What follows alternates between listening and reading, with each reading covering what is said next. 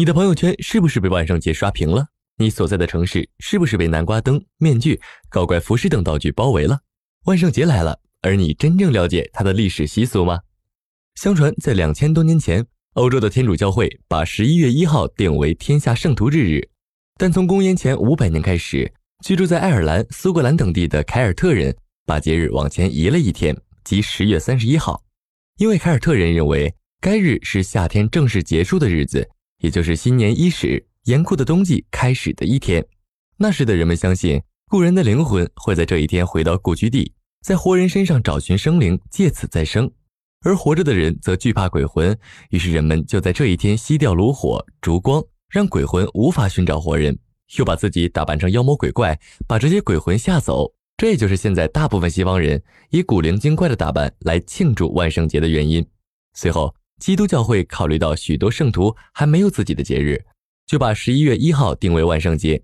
由于它与鬼节相差仅一天，后来人们就把它们合二为一。以后这一节日又流传到北美和其他地区。随着时间流逝，万圣节的意义逐渐起了变化，变得积极快乐起来，喜庆的意味成了主流。西方人在过万圣节时，总会在家里或院子里摆上南瓜灯。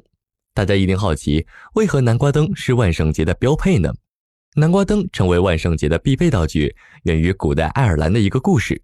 故事说，有一个名叫 Jack 的醉汉，为人吝啬，喜欢恶作剧。一天，Jack 碰到了一个恶魔，他把恶魔骗到了树上，随即在树桩上刻上十字，让恶魔无法从树桩上下来，并恐吓恶魔答应他提出的条件。最后，恶魔和 Jack 达成了协议，恶魔答应施法，让 Jack 无论做什么，法律都无法制裁他。Jack 死后。由于他生前和恶魔做过交易，并且品行不正，所以他们的灵魂既不能上天，又不能下地狱。于是他的亡灵只好靠一根小蜡烛照着，指引他在天地之间游荡。